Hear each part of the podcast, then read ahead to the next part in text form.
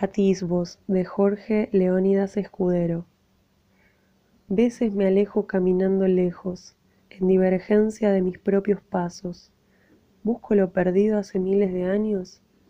Un hombre oscuro pervive, late como crisálida o un algo que pide abrir alas en mí. Siento que desde la penumbra me empuja pan que regrese.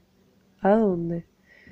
De modo que divago y fluctúo en la ciudad bullicio y abatido, me derrumbo en los bancos de las plazas, espero no sé qué.